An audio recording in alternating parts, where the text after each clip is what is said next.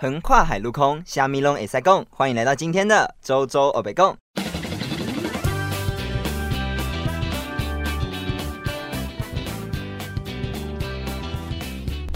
喂喂，哎，Hello，听得到吗？哎，我也下来。哆瑞咪发嗦，哆瑞咪发嗦。哎呦哎呦，你在你在插我的那个时候会有那个电流声。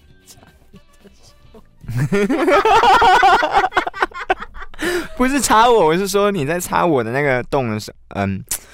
不要再解释，跟飞碟棒一样了。对 对。好，欢迎来到今天的周周北宫。那今天呢，是我们跨越新路法的一个新的一集。我们就希望用短集跟长集的方式来区分我们的节目。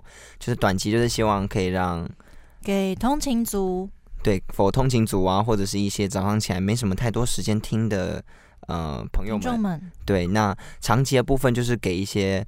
嗯，可能或许你真的有时间可以坐下来，然后比较闲暇的时候可以听这个长集。我们长集会讨论的东西会比较深，或者是比较多一点，然后干话也会稍微多一点。对对，所以今天这一集是长集。那我们今天想要讨论的东西就是啊，第一是我们上一集有提到过的小粉红。对，那小粉红我们就希望以粉红这个东西来做颜色的延伸，就是颜色造成的一些各种事情。就大家知道前阵子的口罩，什么钟明轩之类之类的。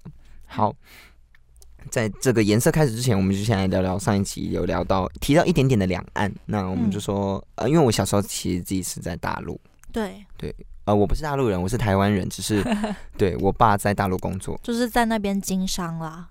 反正就是我爸在那边工作，然后我们全家就搬过去一起住。所以我就在那边有生活过一段时间，就是国小呃幼稚园到国小二三年级三年级。但是在那边你们是不是都不能用到 Line 啊、Facebook 啊、YouTube 啊之类的？以我小时候的状况来讲，那时候的 Line 还没有那么的普及普及，但是已经有了，但是就是那边完全没有人在用。那边是因为不能用，对不对？应该是不能用，因为现在我爸也不能用 Line，我爸现在还是在那边工作。那你们是怎么联系的？呃，微信。哦 WeChat 吗？WeChat，然后 WeChat 跟微博，微博台湾其实可以用，可以可以，对，只是微博没那么方便对我来讲，因为你用惯了脸书跟 IG，你用微博你就觉得很卡，它很不好用，或许是我们自己的关系，我就觉得微博很卡，嗯，对，然后再来就是大陆会挡掉一些网站，像是 YouTube 在那边是不能看，要翻墙。哦，这就是小粉红最常做的事情。对，就是他们很矛盾的，为什么要 翻墙什么什么的？对，哎，阿赖到底是，哎，赖是韩国的，赖是韩国的。对，所以我觉得大陆会挡这个，是因为他们想要垄断他们自己的传播市场，传播吗？通讯市场，所以他们 WeChat 他们的东西就是通常都是这样子，像是微信，还有他们。嗯，我们这边会有 YouTube 嘛，我们就会看很多影片。但是在他们那边的影片，对，哔哩哔哩，对，然后他们的那些影片都叫做视频。视频。哎，那大家如果听到那个音频，你会觉得是什么？你觉得你的音频很好听？对啊，是是那个音频，是我的音频，是我声音高低的音，我声音的那个音频，还是我的 Podcast？像这个我前可以讨论的东西。我我前几天看到那个呃 p o c k e t 有个群组，就是有一些大佬在聊天，然后偷偷看，偷偷看，然后看到哦，哎，对了，这个好神奇哦，大家的见解都不一样。因为像在大陆，他们那边的 podcast 其实是有自己的名词的，叫做播客。对，播客。那有一个软体叫喜马拉雅，他们那边就是用那个在做录音。你听起来的时候，你会感受到说播客这个名词其实很。绕口，而且你听得出来说它是比较大陆那边的用语。可是 podcast 好像也没有真正的翻译吧？嗯，我是希望说它到最后可以变得像是 YouTube 一样，因为像 YouTube 它也没有中中文呢。嗯，其实就是还不错。可是 podcast 其实很难念。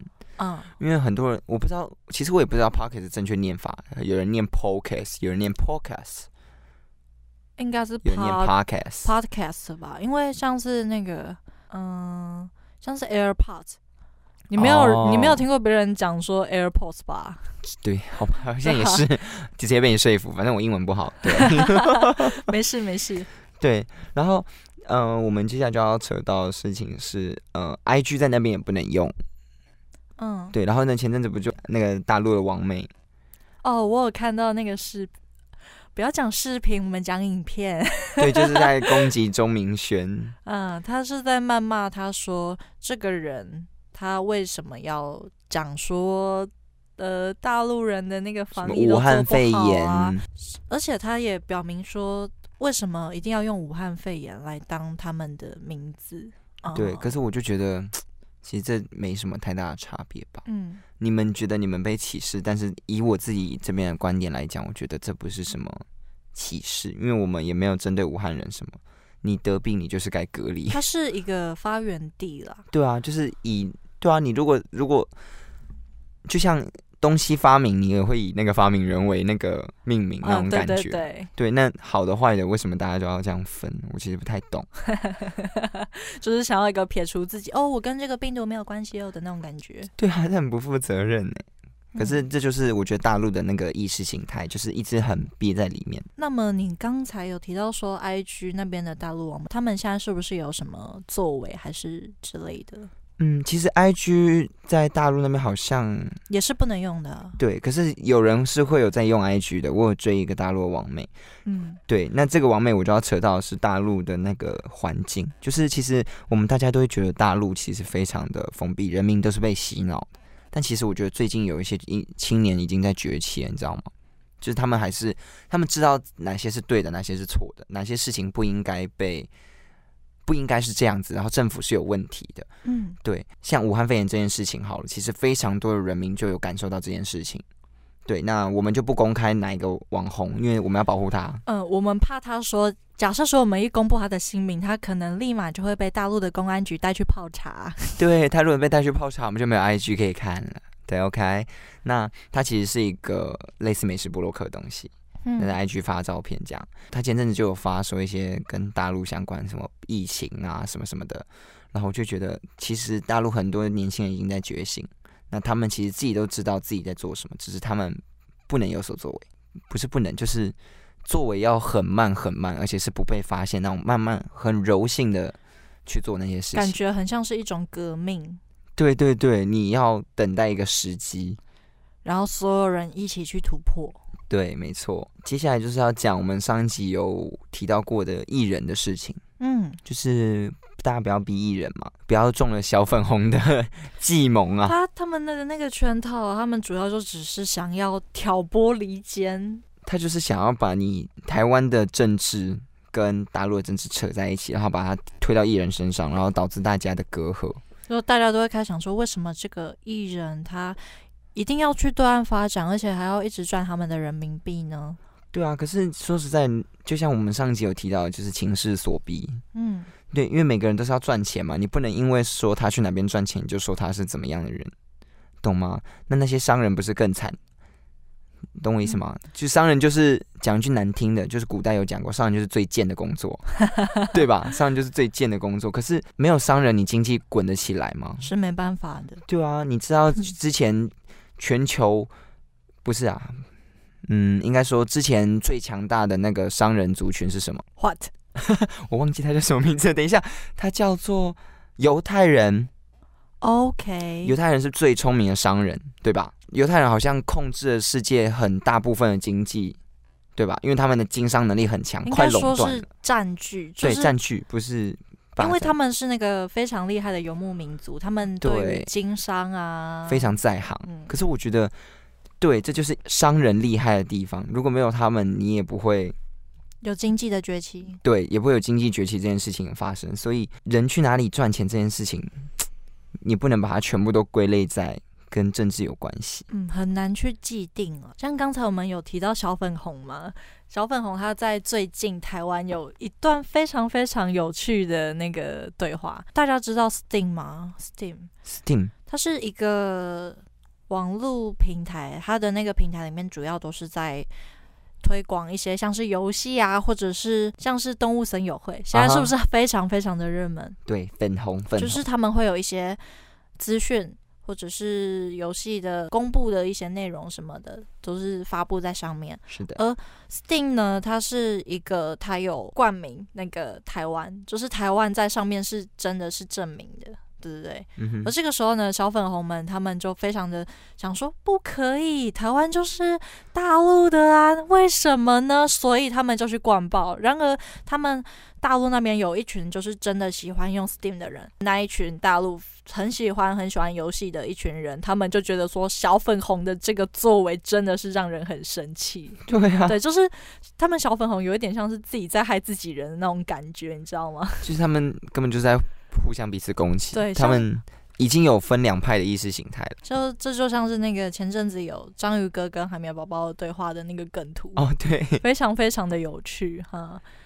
那个海绵宝宝他就是扮演小粉红的角色，而章鱼哥呢就是台湾人的角色。对，那个时候海绵宝宝他就对章鱼哥说：“嗯，那个你们台湾人哦，就是坐在那边。”我要把你们的那个网站全部都灌爆，然后那个时候呢，章鱼哥他就说：“好啊，你去灌啊。”然后这个时候呢，章鱼哥他就默默的走到墙边，拿起电话说：“我要通报你们的政府喽。”这个时候呢，海绵宝宝他就说：“不要，先不要，对不起，我错了。”你看看小粉红就是这么的俗辣，对，憋三呐，他们就是讲个他们懂的，你这群憋三。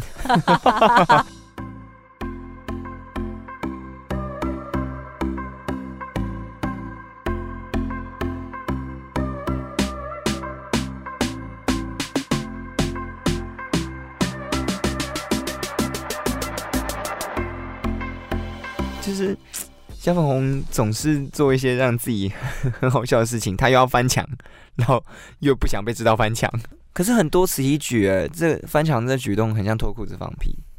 但是就是因为他们那边没有自由，他们才只能这样子啊，对吧？所以所以管的越紧，就会越有冲突性嘛。嗯，就是导致说他们有一种。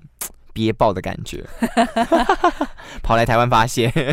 你是只说对台湾放屁吗？对，扯到颜色就会扯到那个台湾的颜色。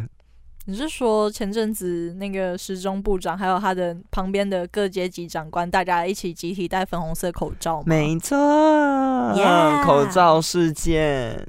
那口罩事件这件事情，我觉得我就会觉得有点像扯到性别议题。嗯。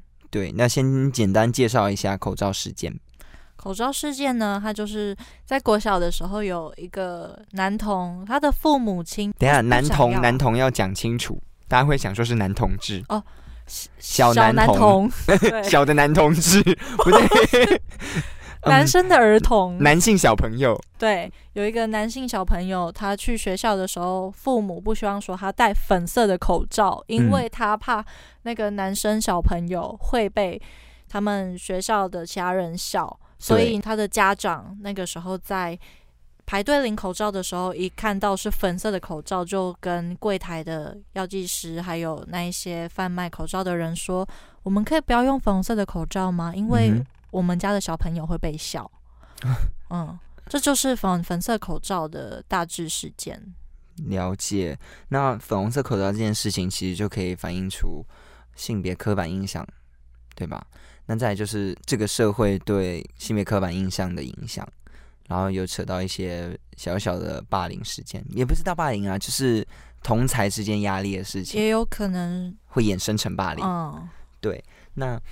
嗯，性别刻板印象这样子，我就会觉得说，其实性教育这件事，不是性教育，就是性别教育这件事情，是不是可以再更妥当一点，甚至可以再提早一点？那其实之前有人就有提过说，性别教育不要太早，因为。呃，怕小朋友不能接受，但我觉得性别教育不一定是一定要讲什么做爱呀、插来插去啊。你可以在他们大致国小三四年级之后，有一些小女生的第二性征已经开始有出来了。嗯这个时候，我们是不是在这个时候去教导小朋友？他们说，哎，这个的部位会变成这个样子，其实并不是奇怪的，而是它是你身上的一个性特征。嗯，而且他们也可以借此教导男生跟女生自己身上的性器官到底在哪里，而且他们的他们为什么会长那个样子？对，这就是一个最基本的介绍。我们可以不用一开始就提那么深，那是没有错。但是我觉得，就是呃，性教育可以到国高中。再讲就是关于做爱保险套这件事情，国一再讲就可以了。嗯，这是一个逐步对，就是慢慢来。然后前面可能就是提一些比较性别的意识这种事情。假如说什么男生一定要玩车车这种事情，到底为什么要教嘞？对，就是因为这个社会，嗯，不论是卡通还是任何影片，都已经既定会有一套那个既定的模式。对，就是类似色彩共感觉这种东西。色彩共感觉就是。嗯，设计课会读到的一个理论，对 对啊，我跟以前之前都有学过。我们两个都是设计科的，对，没错。那就会提到说，呃，蓝色可能就是想到比较男生，那可能粉红色或红色就是比较女生。对，这种事情我觉得要从小就跟他们说，哦，这只是一个形式，那我们其实这个不代表任何的什么。嗯，就是不代表男生一定要蓝色，男生一定要玩车车，男生不能玩芭比娃娃。好像讲到刚刚性别议题的话，我就会想到说，一下说举个例子给大家听，像是美国某一个州，我忘记是哪个州，但是美有一个新闻有播出来说，该州州长是不提早开放性教育，他到很晚很晚才教，甚至不教。那这就会造成说，那一个州原本那个州长是想说，哦，这样子大家都不知道就不会做。No，他不教之后的一年，生育率暴涨，性病得到率年纪降低，然后也暴涨。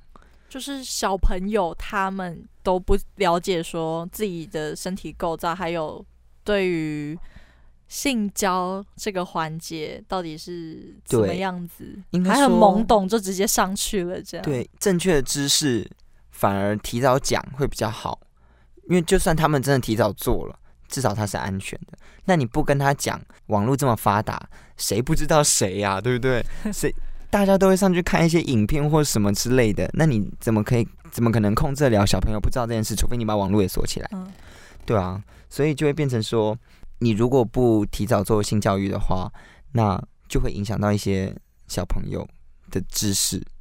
像刚才周周他有提到说，嗯，在什么时候让他们知道是最好的，而且那个时候小朋友在知道说性。交这个环节的时候，其实是不应该在危险或者是陌生的状态之下。对他们应该是在一个安全的环境，知道性爱是美好的这件事情。嗯，我一直提倡性爱是美好的，性爱本来就是美好的。对，因为 大家有有一种越来越把性爱黑暗化的感觉，就大家会觉得，他是以往啦，但现在真的，对我觉得大家应该要稍微思考一下性爱这件事情。我认为说不应该回避谈性教育啊，还有保险套什么的。对，所以我觉得第一是家长要愿意接受这个环节，然后再来也是老师们要不避讳去谈这件事情。以前有一则日本推文啊，他的就是一个妈妈跟她的女儿的对话，嗯哼，这也是一个蛮温馨的对话啦。我那个时候看到，我其实还蛮感动的。嗯哼。这个日本妈妈呢，她是一个 EQ 还蛮高的妈妈，跟她的女儿在街上逛街步行的时候呢，就看到远方一个 LGBT 族群的一个男生。这个男生他本身是穿女装，对，但是你还是看得出来说他是男性，男性对。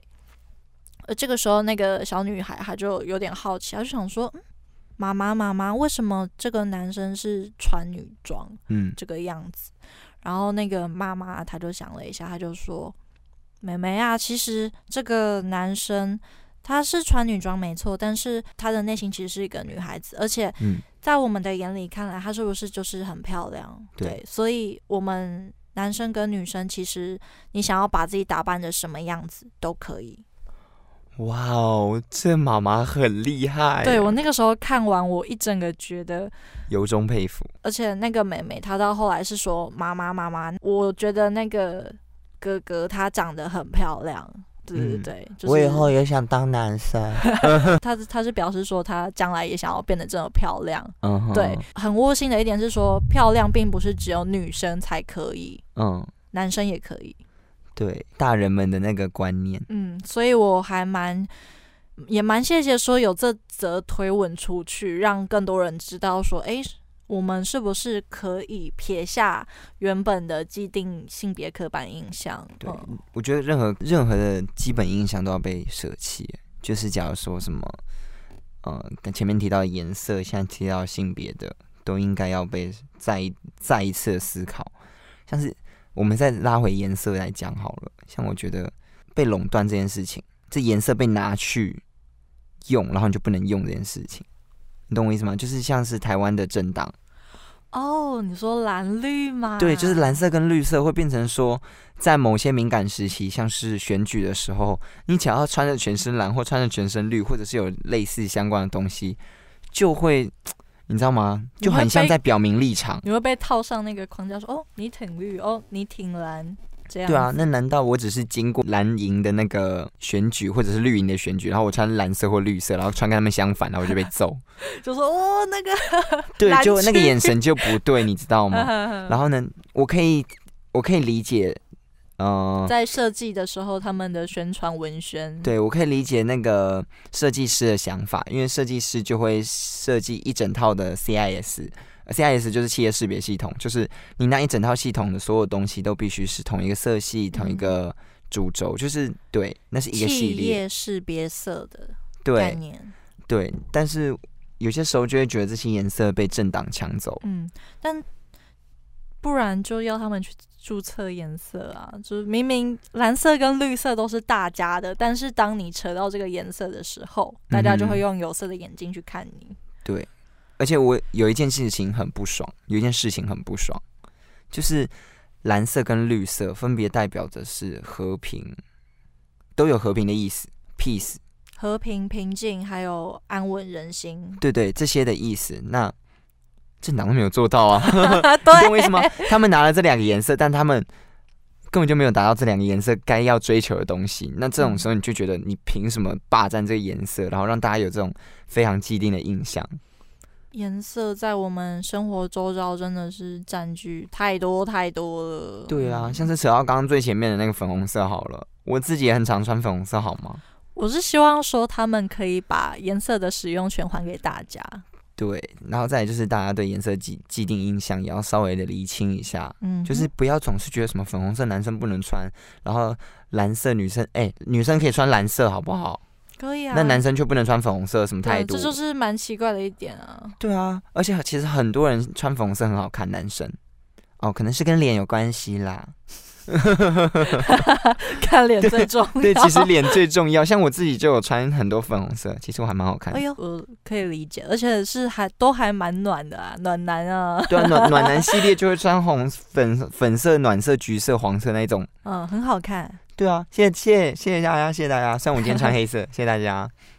哎，但相较于你的话，我就比较喜欢穿那种灰黑白啊。你说中性色、五彩色、五彩色、中性色，什么绿色、紫色。然后再来就是，呃，讲到性别这件事情的话，就想要跟大家推荐一件，呃，刚刚有讲到那个性教育这件事情，提早性教育这件事情，我们就来推荐一部电影给大家。对，就是我之前看过一部电影，叫做。不能说的故意呃，不能说的游戏。我刚刚还以为说你要讲不能说的秘密，我差一点讲不能说的秘密卡住了。对，就是前面不是有说过，你不告诉小朋友，不代表他不会知道。或者是你刚以前刚刚有讲到说，嗯，宁愿让小朋友学习性知识的环境是一个温馨、好的、安全的环境，也不要让他在一个危险的地方学习到性知识。才知道，而且那个时候他来不及了。他甚至说，你在事情发生完了，然后后来的小朋友那个孩子那个心理的创伤会非常重。所以不能说的游戏这一部电影，它其实就是在讲一个女生小时候被隔壁的叔叔、爸爸的好朋友。就是性侵吗？嗯，得逞，然后就是哦，我们来玩游戏这样子的感觉，反正就是造成了女主角一连串人生的那个心理压力跟一些阴影，然后导致她有一点躁郁，然后还有一些呃人格的毁损。对，那其实这件这个故事，呃，不只是讲的是性侵，因为性侵的电影真的太多了。那这一部故事，我觉得它还有更多可以推崇的是，它有一个妈妈的角色。他就是在讲家里的人不够关心小朋友这件事情。就是当你不够关心你的小朋友，但他遇到这种事情，那他想跟你试图跟你讲的时候，有些妈妈会直接撇掉，你知道吗？嗯，就是啊，我叔叔摸我什么啊？没，你不要乱讲话，你懂那种感觉吗？很多家长会很难过，对，这是很无奈的一件事情。可是我们只能在电影里面看到，但事实上。这都只是冰山一角，有太多太多的那个真实正在发生中。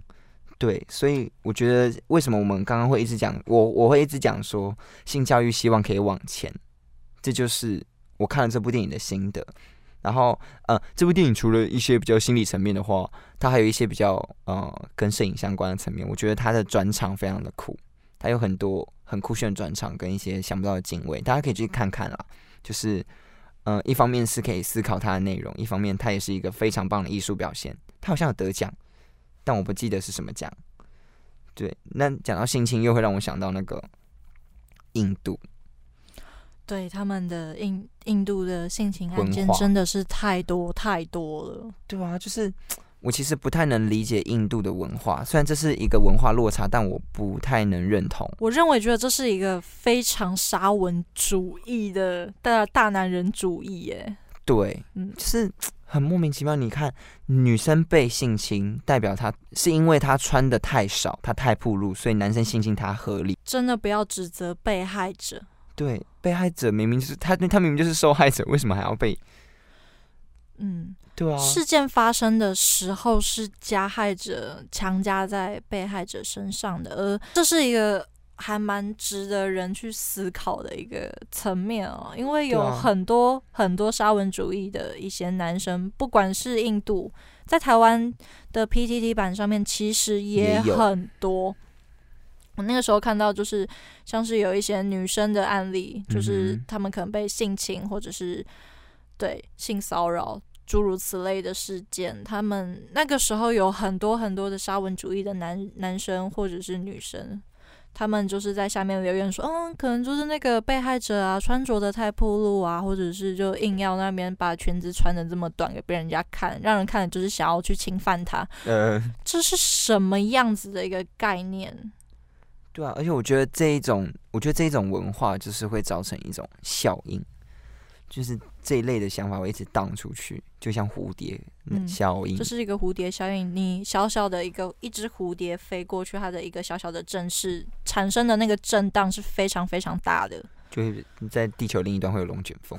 对，这是真的。类似这种感觉，就是让我无法理解那些拒绝提早性教育的人到底在想什么。观念真的是要与时俱进啦，而且那个时候有国家地理频道。他们那个时候就有在想说做一个企划，他们那个时候就有拍摄，他们就有去看说那个有一些同整出来的数据，嗯，被性侵的女性，他们。几乎都是一般人的那种感觉，就是他们没有穿的太哦，就是不是穿的很妖艳，所以被性侵。基本上被性侵的人都是穿的保守、保守、乖乖的，就是不管他穿的什么样子，嗯，会被性侵的人还是会被性侵，防不胜防。对，所以就会变成说，不是说他特别花枝招展，所以他才招人性侵，而是说他真的要性侵你的时候，你就是要提早让女孩子知道怎么自自我保护。就像小偷如果要进你家，你就是如果做好防盗锁，就是可以防得住。但是其实他如果真的有心，你还是挡不掉。这是一个很好的譬喻，对不对？就是还还蛮蛮符合的啦。对啊，如果这个小偷铁斩钉截铁就是要到你家的话，他一定会想办法解开你的防盗锁，对啊？没办法，防不胜防。嗯，然后还有就是刚刚讲的那个无法理解那个为什么大家要拒绝提早性教育这件事。嗯，我就觉得，以我们亚洲来看，亚洲最引以为傲的事情，以我自己从小到大，我觉得亚洲最让我引以为傲的事情，就是我们会引以为戒，戒就是以之前的历史为借鉴，我们去改进。这是很多老师一直在教我们的，对吧？为什么亚洲的文化可以这么的厚，这么的有深度？我觉得就是因为我们一直拿之前的错误来改正、来修改，然后学习以前人好的东西。然后加以变化，这就是我们亚洲最厉害的地方。但是不好的事情一直在发生，大家却不去思考。有许多人是选择漠视的。对，那这样子我就觉得我们亚洲到底在干嘛？西方那边先不说，我们先把 整个世界分为西方跟亚洲来讲的话，我就觉得我们明明可以做得到啊！就是以印度这件事来发展的话，为什么明明大家都有读历史，不然我们读历史干嘛？就是要把之前的悲痛拿来讨论并改进，然后去提升自己的文化，甚至是观念。对，那印度其实也知道性侵这件事情啊，但他们就是。